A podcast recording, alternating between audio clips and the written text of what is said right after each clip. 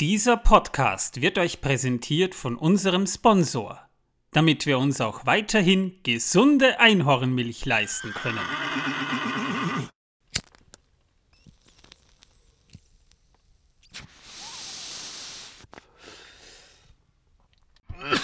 Langgrundblatt. Wer es nicht raucht, ist schon tot.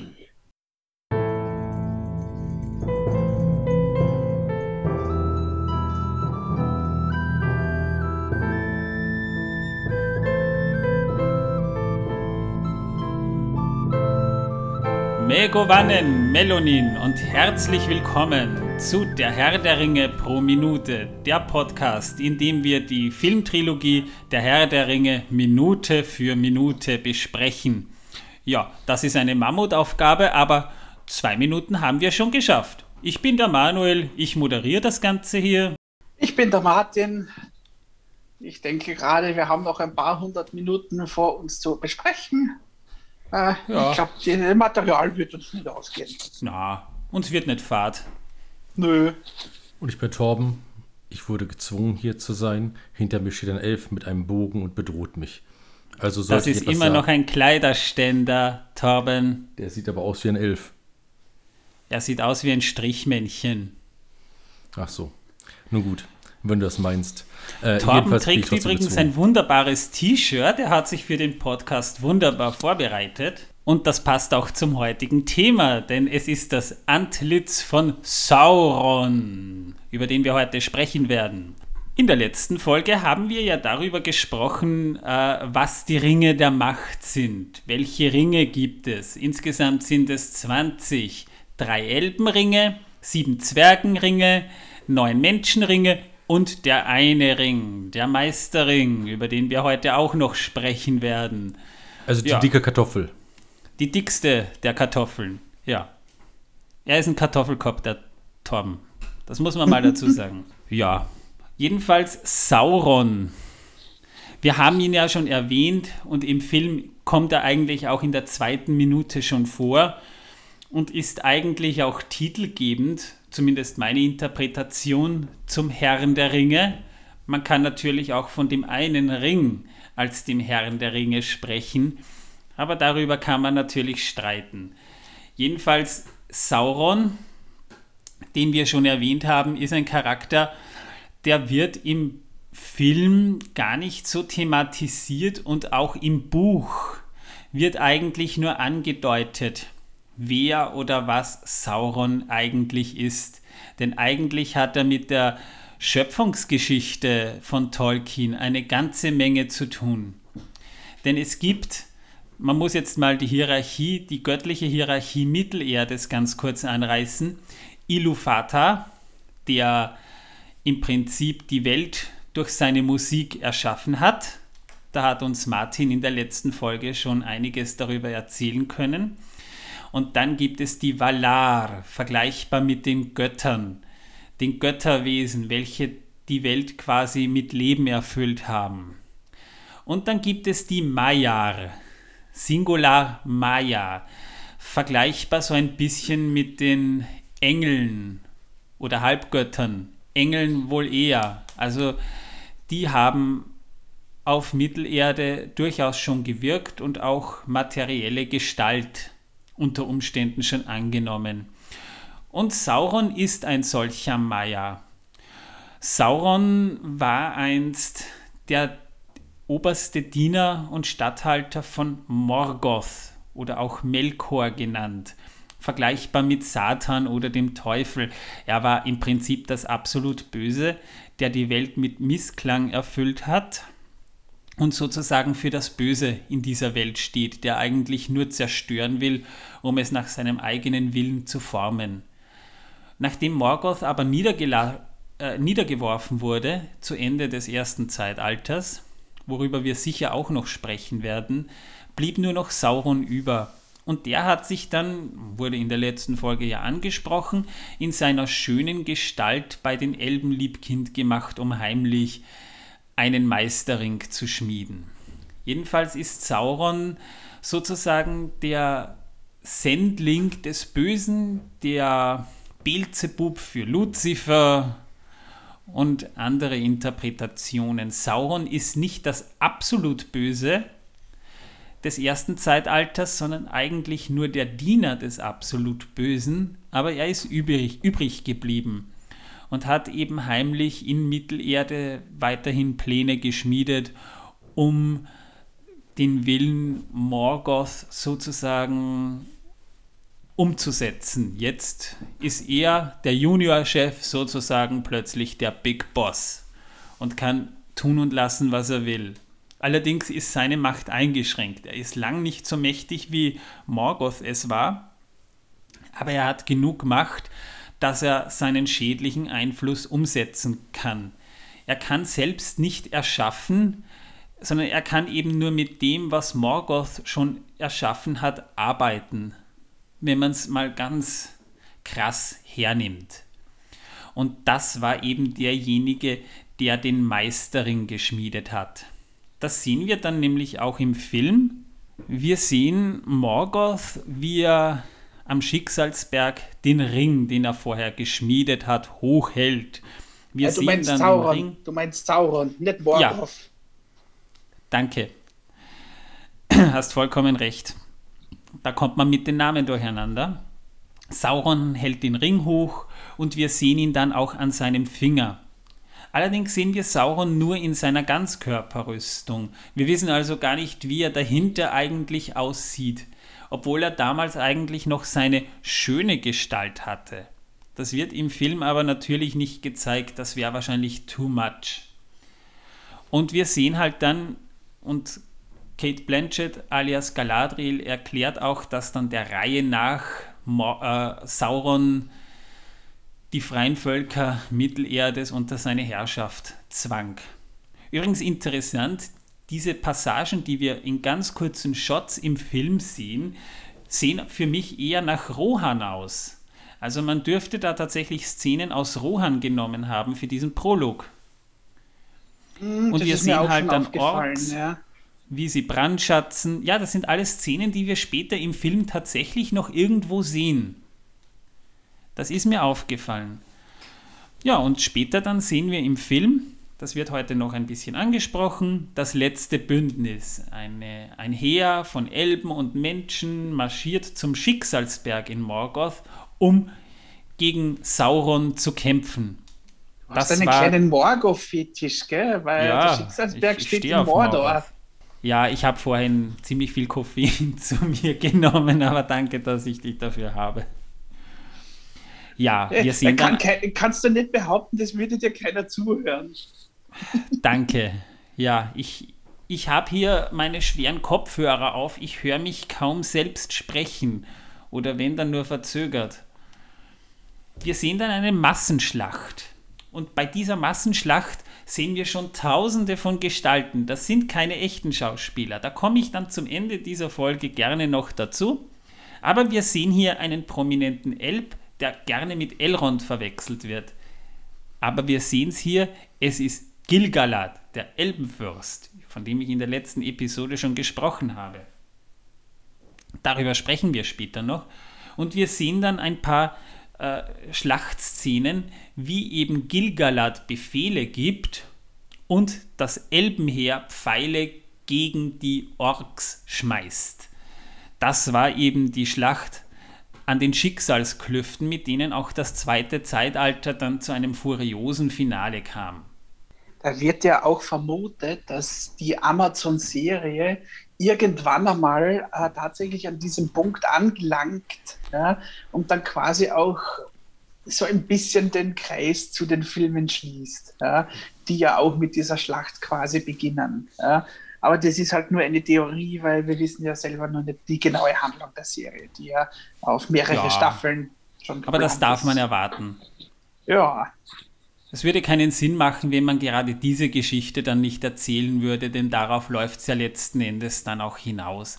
Also ich vermute mal, die Amazon-Serie wird mit dem Schmieden des Ringes beginnen, dann eben die wichtigen Passagen zeigen über den Untergang von Numenor, der Begründung der Reiche Gondor und Arnor bis hin zum letzten Bündnis und der Schlacht am Morannon. Es würde keinen Sinn machen, wenn man gerade das so nicht erzählen würde. Ja, und dieser Sauron hat den einen Ring geschmiedet. Das ist der Ring, der alle anderen beherrscht oder beherrschen soll.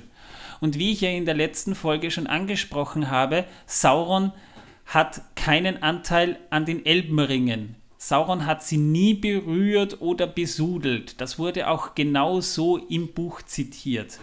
Aber die Menschenringe konnte sich Sauron wieder zu eigen machen. Er kann mit seinem Meisterring nicht nur selbst erheblich weiter sehen und die Gedanken lesen seiner Feinde und anderer, er kann auch diese Ringe beherrschen, er kann jeden, der diese Ringe trägt, seinen Willen zu eigen machen.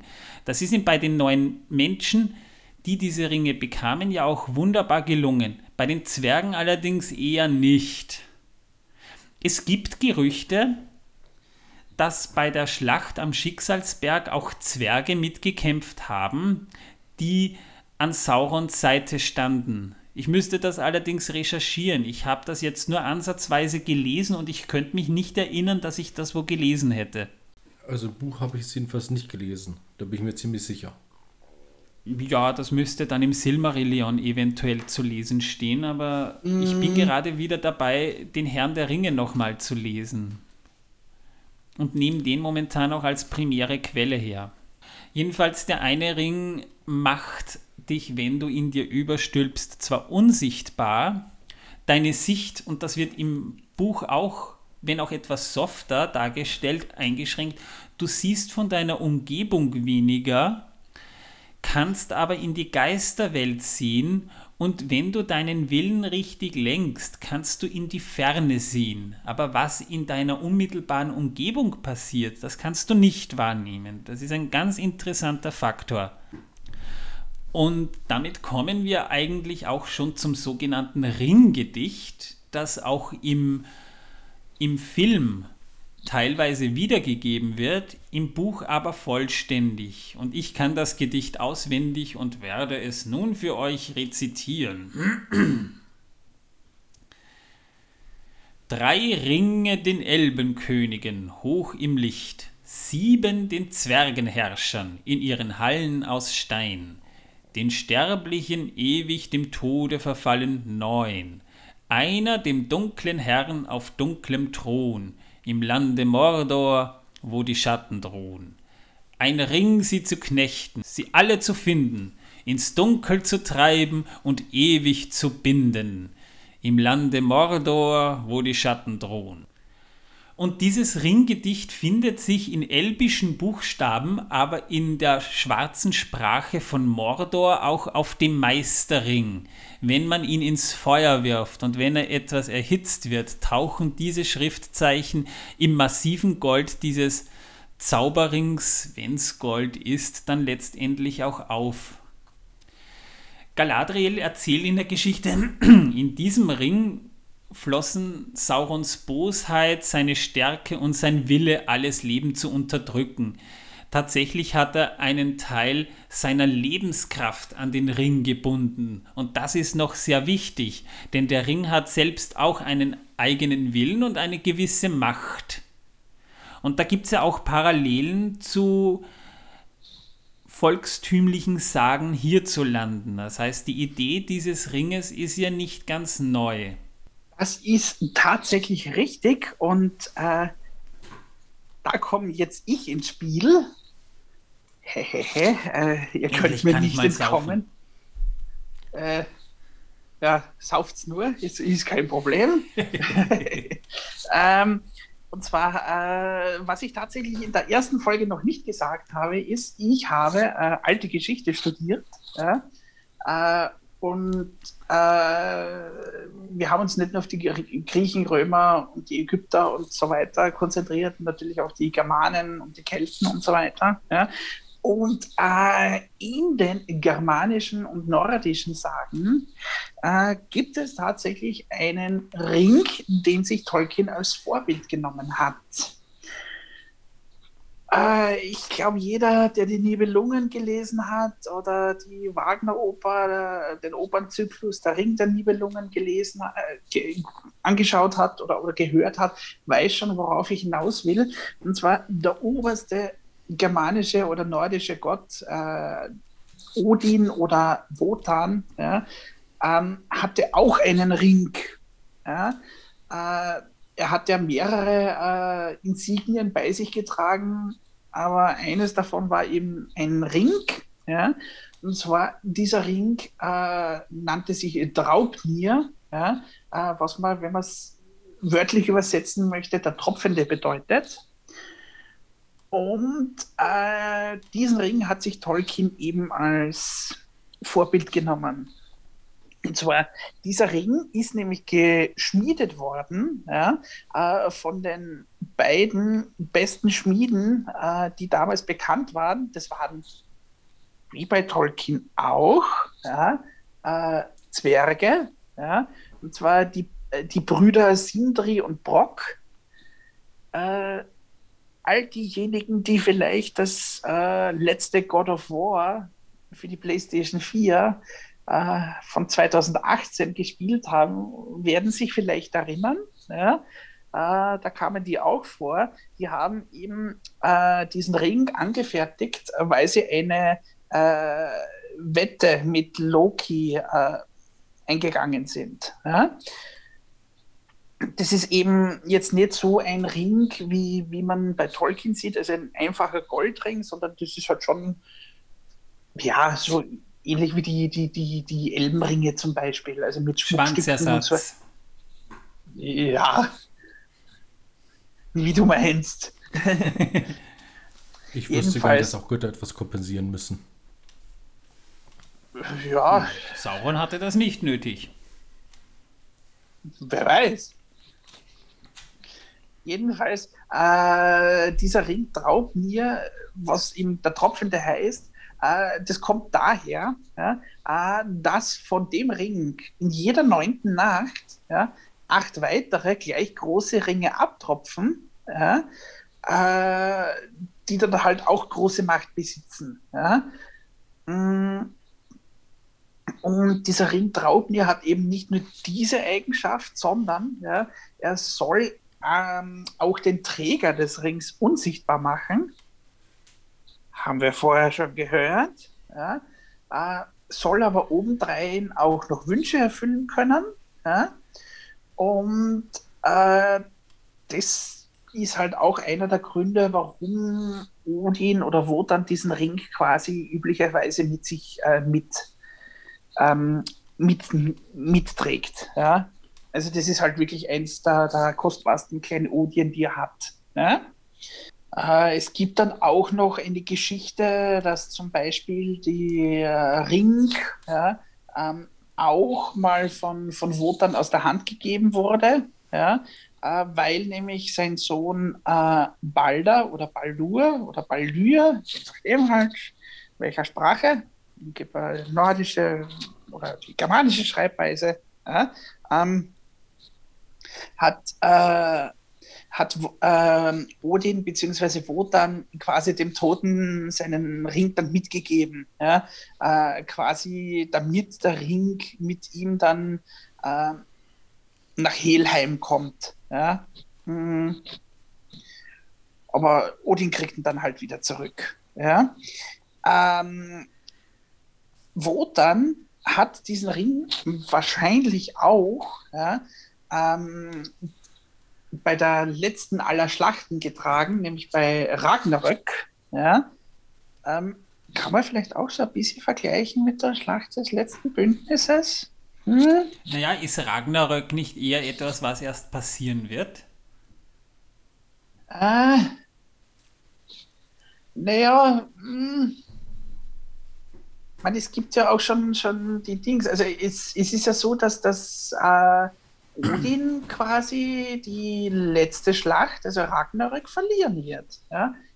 weil er mit dem Fenriswolf dann kämpft. Ja? Der dann die Welt verschlingt. Ja, genau. Und, und Odin äh, genau. quasi verliert diesen Kampf. Ja? ja, darum ist ja die Frage, ob das schon passiert ist oder erst passieren wird. Die Antwort darauf ist einfach ja. Es okay. ist passiert, es passiert gerade und es wird passieren. Richtig, genau, ja. Also laut den Sagen ist es tatsächlich schon passiert. Ja, ähm, ja ich meine, nochmal ein kleiner Exkurs, falls jemand letztes Jahr das, das aktuelle Assassin's Creed gespielt hat. Ja, äh, da gibt es diese, diese, diese Endschlacht, wie sie sich die, die halt vorgestellt haben, gibt es die auch zu sehen, also Ragnarök. Und äh, das nächste God of War Spiel, das wird sich auch mit dieser Schlacht beschäftigen.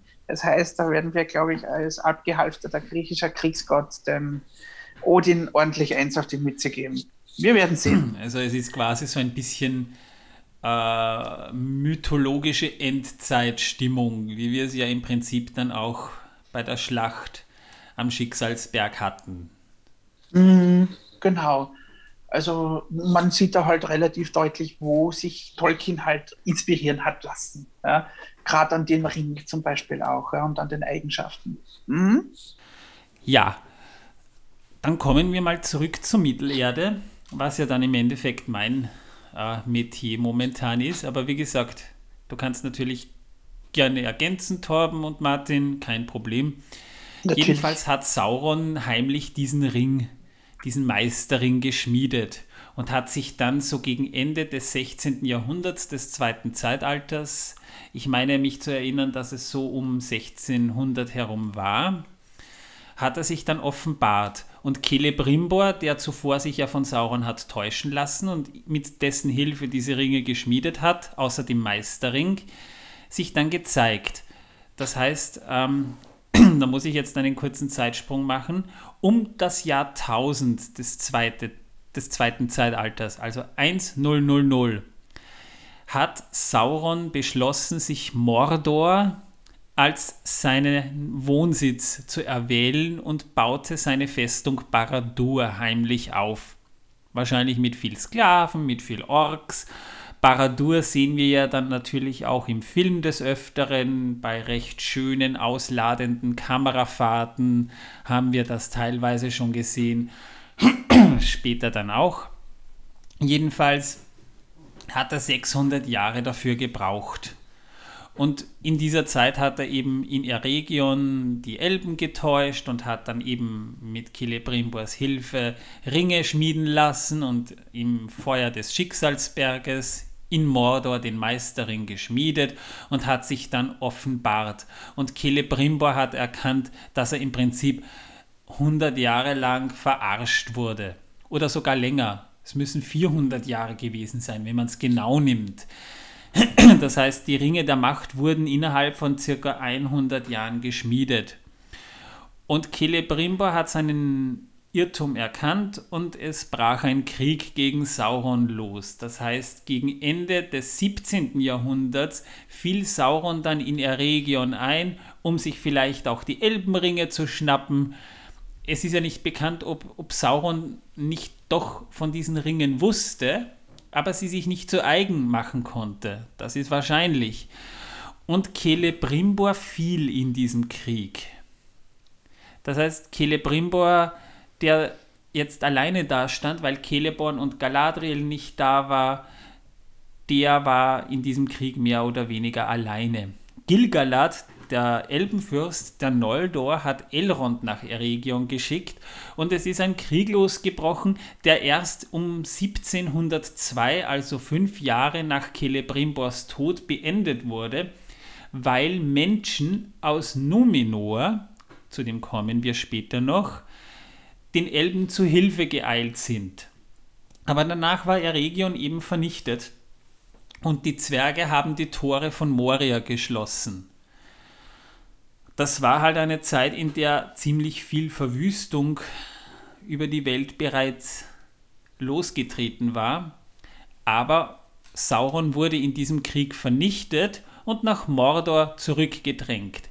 Er hatte halt diesen einen Ring noch, aber er hat diesen Krieg verloren, allerdings unter großen Opfern, weil Eregion war unbewohnbar oder unbewohnt. Die letzten Elben, die geflüchtet sind, sind wahrscheinlich nach Lothlorien zu Celeborn und Galadriel, die sich nicht haben täuschen lassen, oder eben zu den Grauen Anfurten, um nach Westen zu segeln, oder sie sind zu Gilgalad gegangen.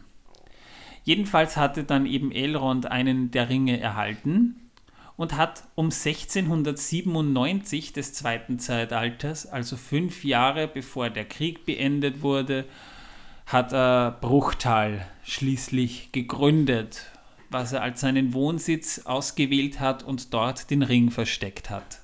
Das heißt, ich habe an und für sich schon erwähnt, was Sauron mit dem Ring erreichen konnte, aber Sauron hat den Ring in diesem Krieg nicht verloren. Und nach und nach hat er sich eben die Ringe zu eigen gemacht. Das heißt, er hat sie den neuen Menschen, welche diese Ringe hatten, wieder genommen und hat diese Menschen, die mittlerweile eben selbst in die Geisterwelt abgetaucht sein dürften, sich zu eigen gemacht.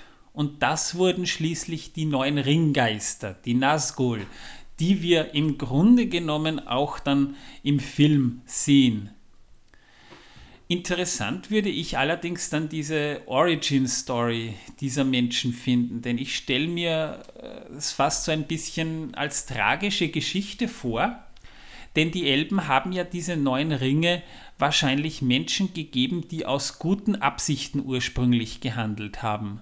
Das heißt, die waren wahrscheinlich oder ziemlich sicher sogar von sich aus nicht böse.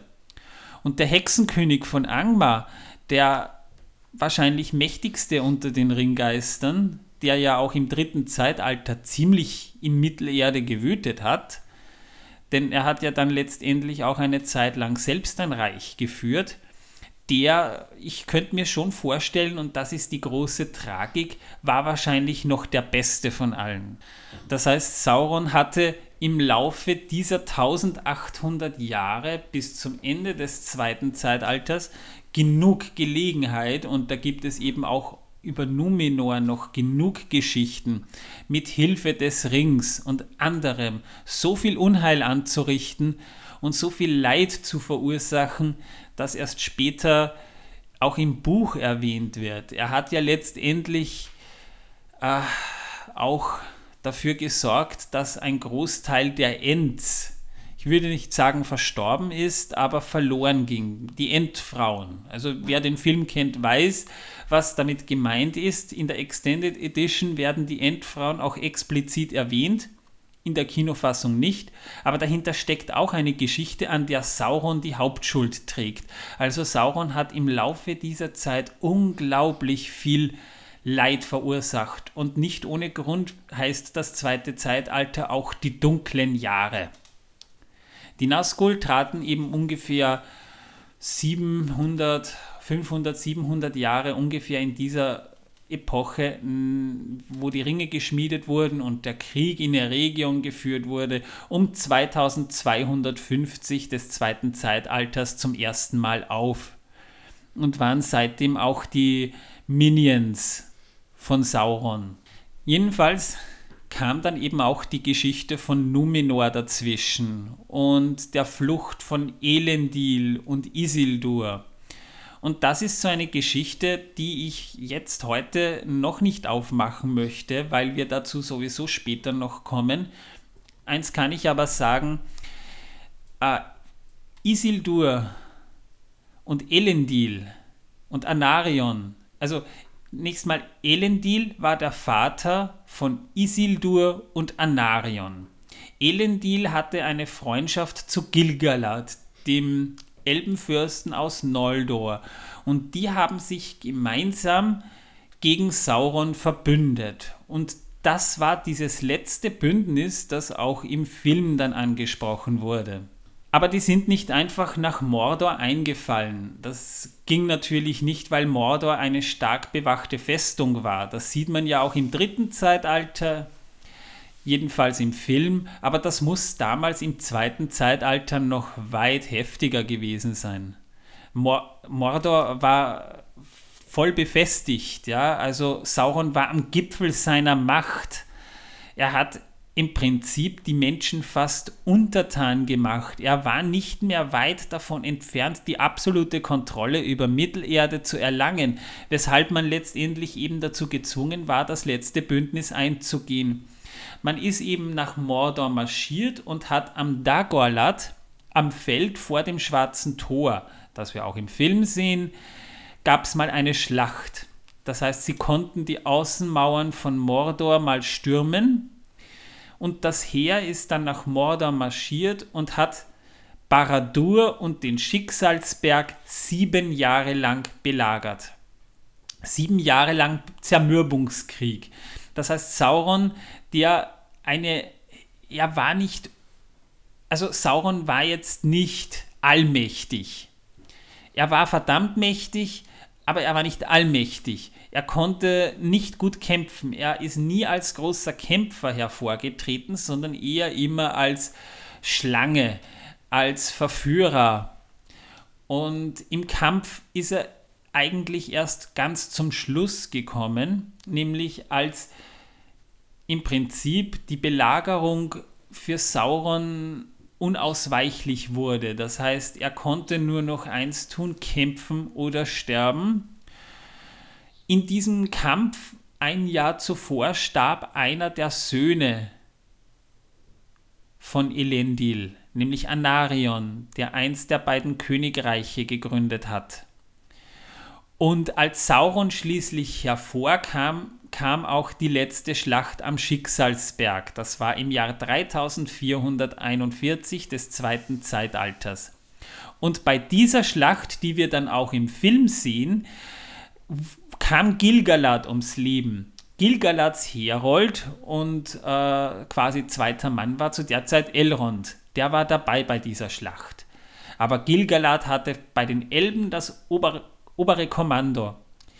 Allerdings ist er eben in dieser Schlacht gefallen, wahrscheinlich von Sauron direkt getötet, denn auch wenn er nicht als der große Kämpfer bekannt war, dürfte er doch eine enorme Kampfkraft für sich gehabt haben. Und das sehen wir ja im Prinzip auch im Film. Also man hat das schon gut umgesetzt, würde ich jetzt mal sagen. Ja, und in dieser Schlacht kamen eben auch noch andere große Namen vor, über die ich beim nächsten Mal dann mehr erzählen möchte. Jedenfalls im Film sieht man den einen Ring eigentlich in vielerlei Gestalt. Und äh, Torben hat mir neulich ja auch schon gesagt, es gab fünf Repliken. Ja, es gibt diese eine wunderbare Folge von der Big Bang Theory, wo sie einen der, der Requisitenringe bekommen. Eine verdammt witzige Episode, muss ich sagen. Ähm, habt ihr die gesehen? Äh, nein, leider nicht. Oh, äh, da hast du was ich verpasst. Ich habe leider nur sehr wenige Folgen von The Big Bang Theory äh, gesehen. Ähm, ich schaue nämlich tatsächlich äh, seit mehreren Jahren kaum noch richtiges Fernsehen. Äh, wenn, dann, dann hauptsächlich irgendwelche Dokus, die, weiß Gibt's nicht. Auf, auf Netflix und Amazon Prime. Ah, Netflix habe ich nicht mehr, aber Prime hätte ich. Na dann schau halt dort. Nein, Irgendwann es ist eine klasse. Folge. Es gibt tatsächlich Repliken in verschiedenen Größen, was notwendig ist, um auch die entsprechende Wirkung zu zeigen. Es hat ja nicht jeder Schauspieler die gleiche Größe, die gleiche Ringgröße. Das heißt, Frodo hat auf der einen Seite einen Ring in seiner Größe oder Elijah Wood, wenn man es genau nimmt. Äh, dann gibt es aber natürlich auch verschiedene Szenen, wo der Ring zu Boden fällt. Und da macht es ja dieses Klonk der fällt ja richtig schwer runter. Und da hat man ein großes Modell dafür hergenommen, weil sonst würde der ja auf und ab hüpfen. Aber er muss schwer sein. Es muss so den Eindruck haben, das Ding ist nicht nur aus massivem Gold, es ist auch unglaublich schwer. Ja, und natürlich der Schriftzug ist auf keinem der Ringe ersichtlich. Die wurden immer mit CGI zugefügt, weil sie ja leuchtende Buchstaben sind. Wir sehen sie ja schon zu Beginn des Films, wie der Ring so durchs Bild fliegt, von Feuer umgeben. Und Galadriel sagt mit dieser mächtigen Stimme, One ring to rule them all. Ja, und das steht dort. Übrigens äh, in der Mordersprache, ja auch sogar das weiß ich, bedeutet das Ganze Ajnask Turbatuluk, Ajnask Gimbatul, Ashnask Chrakatuluk, at Bursum Ishi Krimpatul. Und das darfst du gegenüber einem Elben nie sagen, weil die halten sich dann die Ohren zu. Die können sowas nicht hören. Dieses, da, da werden wir später dann auch noch dazu kommen, wenn es dann die, die, wenn es dann zu den Szenen kommt, äh, die dann im Bruchtal spielen, bei äh, Elrons Rat, wo sich dann die Gefährten dann bilden. Ja? Da kommt, kommt das nochmal vor. Ja? Die, die ist Elben, auch das längste Kapitel Sprache. im Buch. Also der, der Rat von Elrond wurde im Film eigentlich wirklich nur sehr, sehr oberflächlich behandelt.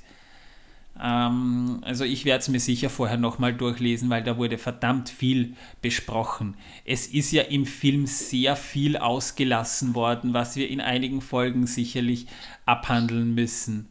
Und da wird sehr viel bei Elrons Rat auch darüber gesprochen.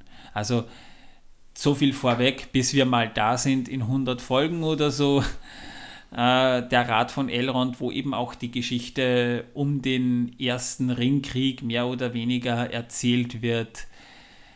Da passiert noch viel mehr, da wird so viel besprochen. Also, da, fließt, da fließt sehr viel Wasser den Anduin hinunter. Oh, verdammt viel Wasser.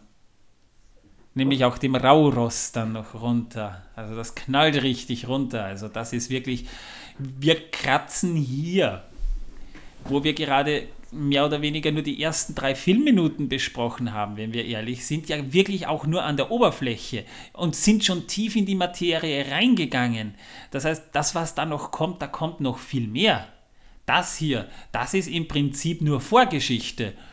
Und das hat noch eine Vorgeschichte. Sauron wird übrigens von ähm, einem Schauspieler namens Salah Baker gespielt, den wir im Film tatsächlich als Sauron sehen und er bekommt immer solche Nebenrollen. Er war zum Beispiel auch in Iron Man 3 zu sehen, aber in Sprechrollen nie. Und es gibt eine ganz interessante Geschichte, die später hoffentlich noch aufgegriffen wird, denn wir sehen ihn ja nicht nur als Sauron, sondern wir sehen ihn auch mal als Uruk. Und zwar derjenige, der sagt im zweiten Teil, Menschenfleisch. Und als Troll. Als Troll sehen wir ihn zum Schluss dann auch noch.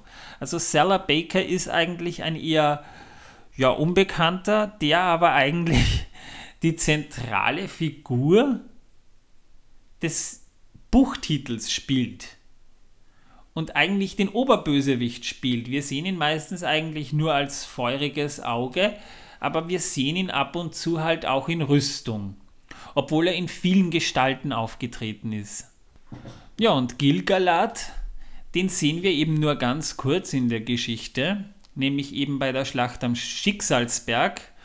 Und der wird von einem Schauspieler namens Mark Ferguson gespielt. Wie gesagt, er wird gerne mal mit Elrond verwechselt, aber tatsächlich ist es Gilgalad. Und ich bin ehrlich gesagt gespannt, welche Rolle man ihm in der Amazon-Serie zukommen lässt. Es wird nicht derselbe Schauspieler sein, aber Gilgalad ist eine verdammt wichtige Schlüsselfigur im zweiten Zeitalter gewesen. Jedenfalls die Schlacht am Schicksalsberg, wo ich dann auf die Dreharbeiten später noch gern eingehen möchte. Aber wir sehen hier die erste große Massensequenz, die wir auch ansatzweise im ersten Trailer gesehen haben und die unseren Martin so getriggert hat. Ja, kleiner Verweis auf unsere erste Folge, die ihr hoffentlich auch alle gehört habt. Wenn nicht, ihr könnt marsch, uns marsch. hören. Ja, hört euch an. Spotify, Google Podcasts sind wir, Anchor sind wir, Breaker sind wir, bald auf TuneIn, wenn wir nicht schon auf TuneIn sind. Und Apple Podcasts hoffentlich auch. Es dauert hoffentlich nicht mehr lange, bis wir da durch sind. Ja, auf alle Fälle auf genug Plattformen. Also ihr könnt uns nicht entkommen.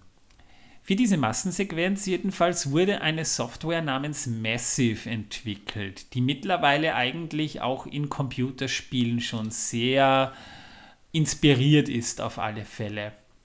Es war die erste Software, in der man wirklich eine KI programmiert hat, um Massenschlachten auf dem Bildschirm oder auf die Leinwand möglichst fotorealistisch, fotorealistisch zu bringen.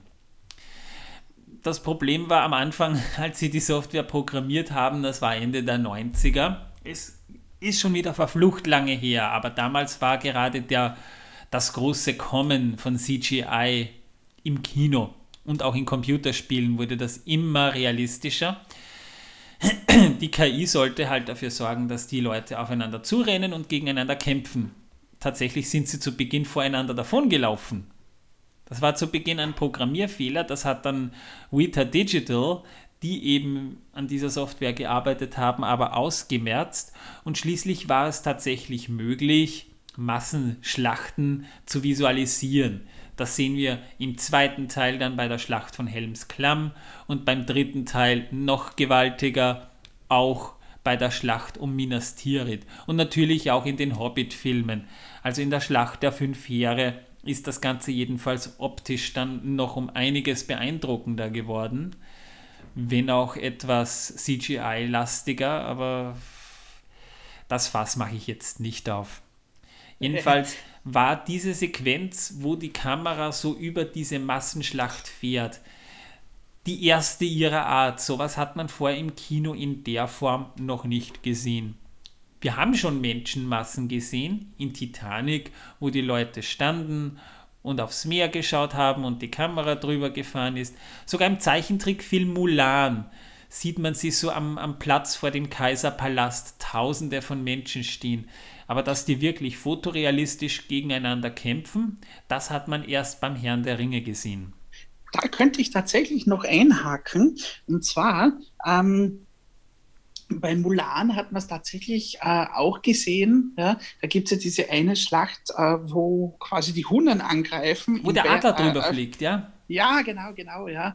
Ähm, da hat man halt schon gemerkt, äh, dass, dass sie äh, eine Technik angewendet haben. Da haben sie, glaube ich, fünf oder sechs ähm, äh, Hunden zu Pferde gezeichnet, ja, äh, die sich halt unterschiedlich bewegt haben. Und das haben sie dann dupliziert. Ja. Ähm, das sah halt, ich meine, es schaut heute auch immer noch beeindruckend aus durch diese Kamerafahrt. Ja. Äh, ich weiß ja nicht, wie das jetzt da bei dem letztjährigen Mulan-Film ist. Den habe ich noch nicht gesehen. Ja. Äh, du hast nichts verpasst.